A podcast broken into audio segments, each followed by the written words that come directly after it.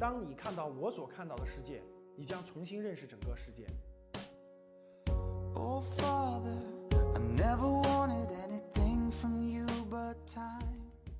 那保监会释放了重大信号，惩处资本大鳄，对吧？保监会和这个证监会联手，相当于是资本大鳄。或许这只是个开始。刚才说完宝能系了，对吧？姚振华了，我们看恒大，恒大人寿，对吧？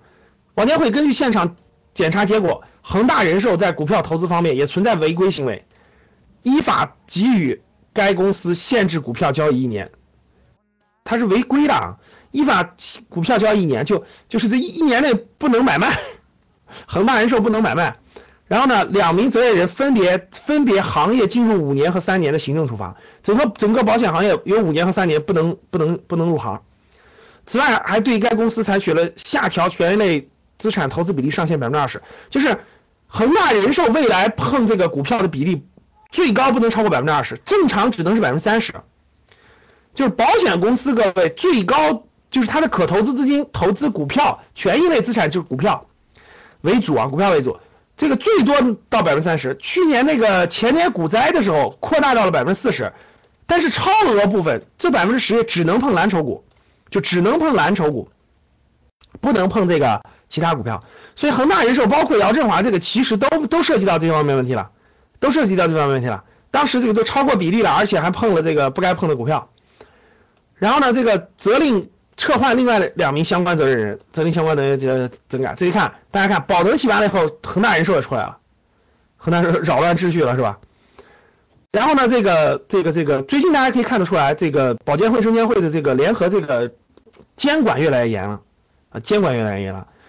总体上，各位，我们教室里大多数人都是小散，是吧？呃，小散或者是叫这个散户，对大鳄监管，对资本大鳄监管。其实是我问大家是有利于小散的还是不利于小散的？你们觉得？你们觉得有利于小散还是不利于小散？其实是有利于的，其实有利于的，因为资本大鳄他掌握的资讯，他操作的手法和他的很多东西，其实我们小散根本就无法无法那个那啥的，无法这个学习和那啥的。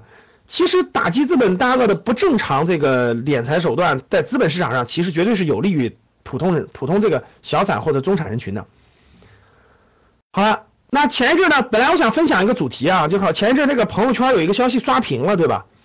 说是这个呃返本返本型的健康险产品即将停售了。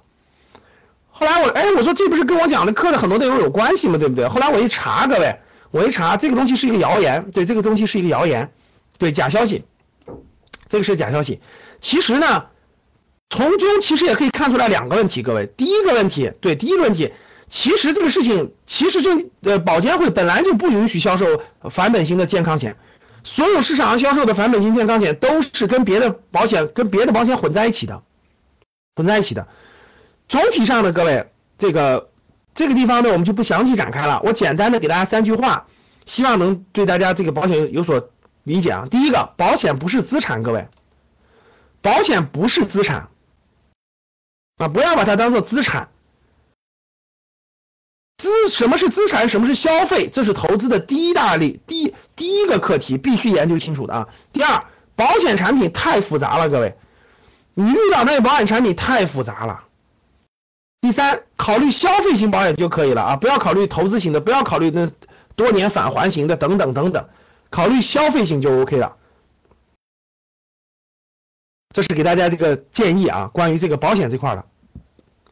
现在市面上保险卖的还是鱼龙混杂、参差不齐啊，不建议大家盲目去买很多保险啊。想要参加直播同赵老师互动，请加微信幺二二八三九五二九三，一起学习，共同进步。